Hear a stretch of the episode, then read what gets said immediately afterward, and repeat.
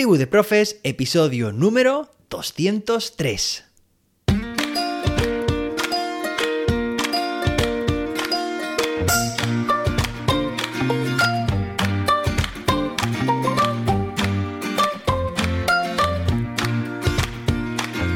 Hoy es miércoles día 26 de octubre de 2022.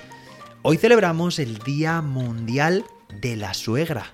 Así que desde aquí un saludo, un abrazo para todas las suegras del mundo. Claro que sí, en especial para la mía. Venga, hoy tenemos un episodio muy interesante. ¿Por qué? Porque vamos a hacer una comparativa entre la evaluación competencial y la evaluación tradicional.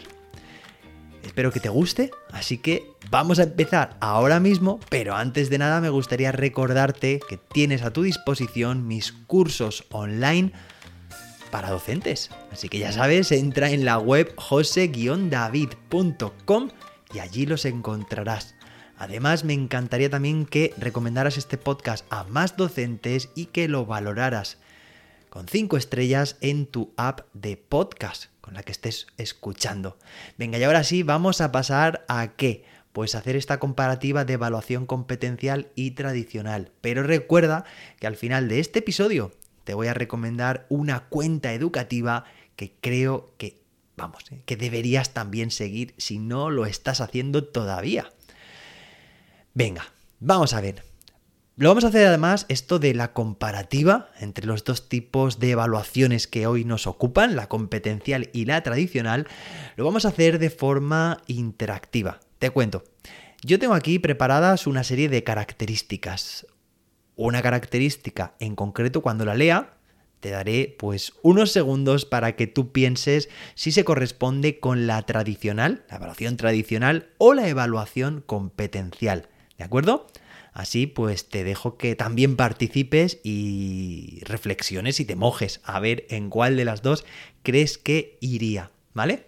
Bueno, no hace falta describir ni definir que es una evaluación competencial o basada en competencias y una tradicional porque directamente a lo largo de la actividad que vamos a hacer en este episodio, esta que te acabo de contar, va a quedar todo completamente claro. Es decir, vamos a ir descubriendo cada una de estas de estas evaluaciones, las vamos a ir descubriendo y las vamos a ir matizando con todas estas características que vamos a decir. Y la primera es puntual. Es decir, que se realiza en un momento determinado. ¿De acuerdo? ¿Con cuál de las dos evaluaciones, la tradicional o la competencial, crees que iría? ¿Con cuál se corresponde? Una evaluación puntual.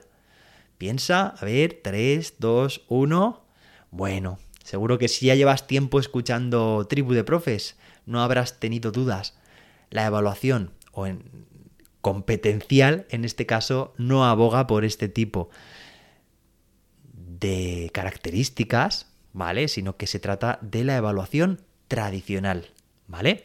Sin embargo, tenemos aquí la siguiente característica que es proceso continuo, donde es o en qué tipo de evaluación se trata de un proceso continuo.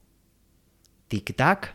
Bueno, pues seguro que habrás identificado que en contraposición con una evaluación puntual, una evaluación que es un proceso continuo, se refiere en este caso a una evaluación competencial. ¿Vale? Hemos visto a nivel temporal cómo se ubican una de forma puntual, aquí te pillo y aquí te mato, ¿vale? Vamos a hacer un examen y conforme estés hoy, me da igual que hayas dormido mal o que hayas tenido o que estés teniendo un mal día, que esa es tu evaluación barra calificación. Y por otra parte tenemos la evaluación como un proceso continuo del día a día, que esa sería la evaluación competencial. Y una evaluación que está teniendo en cuenta tanto los resultados, pero sobre todo también el proceso, que le está dando mucha importancia al proceso proceso de aprendizaje. Venga, vamos con la siguiente característica. Transmisión del conocimiento. ¿Vale? Piénsalo. Transmisión, repito, del conocimiento. Eh, ahora añado yo entre paréntesis, pura y dura. ¿Con cuál de las dos se corresponde? ¿Tradicional o competencial? Bueno, pues seguro que habrás elegido la competencial, ¿verdad? Que no. Me estoy quedando contigo. Se trata de la, bueno, lo que siempre se llama, ¿no? La educación bancaria, la educación tradicional, este enfoque en el que, digamos, se, se basa, ¿no? En transmitir de forma unilateral, de forma unidireccional, el conocimiento de profesor a alumno. Eso se trata de una evaluación tradicional. Sin embargo, en contraposición de esa mera transmisión de conocimientos, ¿vale? Que simplemente es que el conocimiento pase de la mente o del cerebro del profesor a del, de los alumnos, tenemos la ¿qué? Pues la gestión o la transformación o la construcción del conocimiento. Fíjate porque el conocimiento en un enfoque competencial no es suficiente. Con el conocimiento vamos a hacer algo, lo vamos a, a, movilizar, lo vamos a manipular, ¿de acuerdo? Entonces lo que es suficiente en la evaluación tradicional es ese conocimiento que muchas veces se plasma en una prueba escrita, un examen, ¿vale? Que es lo que se llama, ¿no? Vomitar ese conocimiento directamente, tal cual, sin vaselina, podríamos decir, ¿no?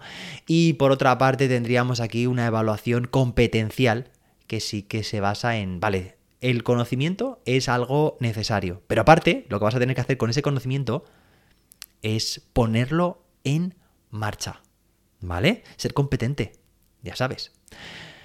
Vamos por la tercera característica, espero que hasta ahora hayas acertado las dos que hemos comentado. Y la tercera sería realización de pruebas objetivas. Tic-tac, tic-tac. ¿Y dónde la pondrías? La realización de pruebas objetivas.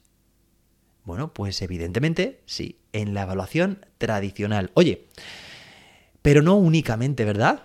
Oye, que una realización de pruebas objetivas también puede encajar en una evaluación competencial. Sin embargo, en una evaluación competencial también caben, también entran en juego las evidencias de desempeño real.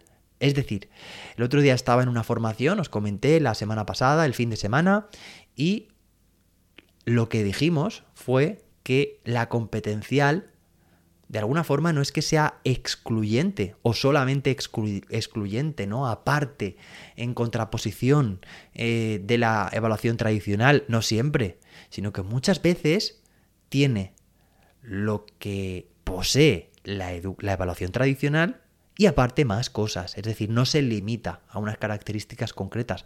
Por ejemplo, que pueda haber pruebas de este tipo, pruebas de objetivas en este caso en la evaluación tradicional, es algo completamente lícito. Ahora, no es suficiente. Hay muchos más tipos de instrumentos de evaluación, de pruebas de evaluación, de técnicas, de modalidades. Es una evaluación con un punto de mira mucho más amplio. Y esto es importante.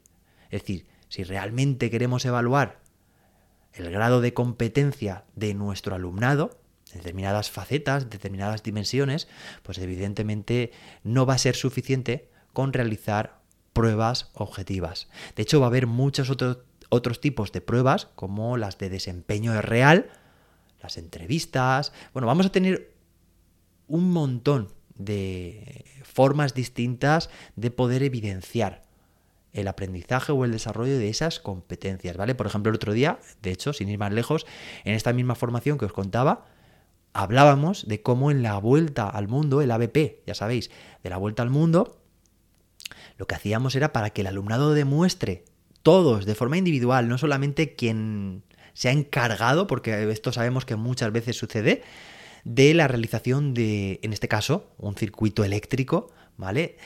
¿Cómo vamos a comprobar, a evaluar que todo el mundo sabe hacerlo y además de forma competente? Fijaos, saber hacer, ¿vale? No solamente el saber, sino saber hacer. Bueno, pues lo que hacemos en este proyecto es dejar encima de la mesa, de nuestra mesa, en clase me refiero, una serie de elementos eléctricos, cables, interruptores, bombillas, pilas.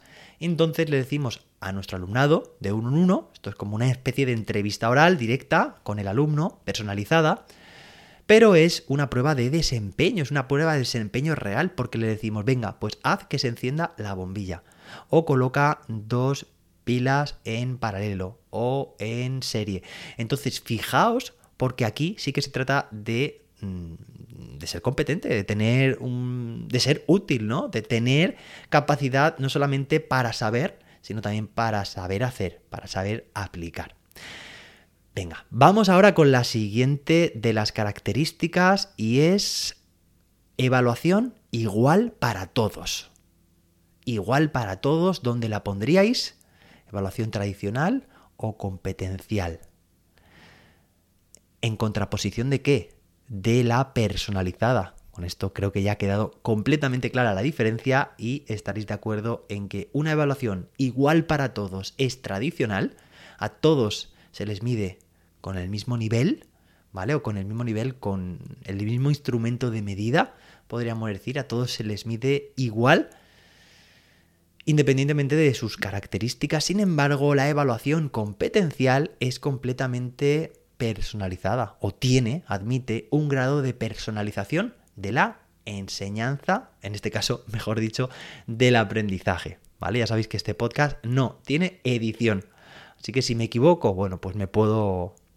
Eh, si me doy cuenta a tiempo, algunas también se me pasará, como seguro que también que me sucede muchas veces en clase y muchas veces mi alumnado se da cuenta, bueno, pues para eso también estás tú, ¿no? Para estar atento o atenta y descubrir si me equivoco en alguna palabra.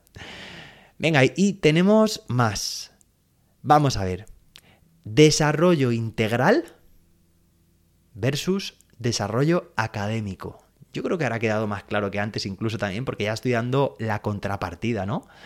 Estarás de acuerdo conmigo, habrás decidido qué desarrollo integral tiene lugar o está asociada a la evaluación competencial, ¿verdad? Sin embargo, la evaluación tradicional tiene o desarrolla simplemente, eh, digamos, la parte más estrictamente académica. Académica me refiero más disciplinaria, ¿no? De cada una de las diferentes asignaturas. La parte del dominio del conocimiento. Sin embargo, la competencial no solamente es eso, también está desarrollando las competencias clave, por ejemplo, ¿no? Es decir, estamos desarrollando a la persona, a nuestros estudiantes de manera integral. Venga, vamos a por las últimas dos características para terminar este episodio. Por una parte tenemos el evaluador es un sujeto pasivo frente al evaluador es un o tiene un papel activo. Un papel activo que además es formador. Tic-tac, que has decidido. Venga, pues está claro que el evaluador es un agente pasivo, es decir, no hace absolutamente nada en la evaluación tradicional frente a el papel activo que tiene en la competencial y algunos dirán, oye José David, hasta ahora he estado de acuerdo con todo, en todo lo que me has comentado contigo, pero ahora no estoy nada de acuerdo. O sea, me estás diciendo que la evaluación tradicional, que yo me llevo, iba a decir cientos, bueno, pues puede ser que en algunas ocasiones sí, de exámenes a corregir a casa, eso es, estoy haciendo de sujeto pasivo, es decir, no estoy haciendo nada. No, no se trata de eso. Se trata básicamente que durante el desarrollo de la prueba, la prueba ya sabemos que hemos visto antes, que puede ser objetiva, pero vamos, básicamente una prueba por escrito, lo que hace el docente normalmente en una evaluación tradicional es dejar que cada estudiante realice la prueba de forma individual, incluso si puede ser sin resolver dudas. Eso ya es la creme de la creme, fijaos. Pero no, no estamos en ello. Ya sabes que si sigues este podcast pues apostamos por una evaluación completamente competencial. En este caso, tenemos que ofrecer que nuestras pruebas o nuestros momentos de evaluación se conviertan en oportunidades para seguir aprendiendo. Recordar, evaluación formativa. Es que incluso ya está demostrado, lo hemos dicho muchas veces desde los primeros episodios en este podcast, que no es efectivo que el docente corrija los exámenes, que se pegue estos panzones a corregir, estas eh, largas tardes, noches, fines de semana, festivos corrigiendo. Bueno, puede ser en algún caso justificable, pero en general no lo es y menos cuando vamos a poner una nota o nota con comentarios. Ya vimos la ineficacia que supone que el alumnado vea una nota, que se va a centrar solamente en la nota. Es mucho más formativo y más formador en este caso también para el alumnado tener momentos para, en caso de realizar una prueba por escrito, que tampoco es que sea estrictamente necesario, hay muchísimas otras formas más adecuadas de evaluar las competencias, que sean los propios estudiantes quienes evalúan su propia prueba, autoevaluación. Les vas a implicar más y sobre todo vas a hacer que realmente puedan aprender.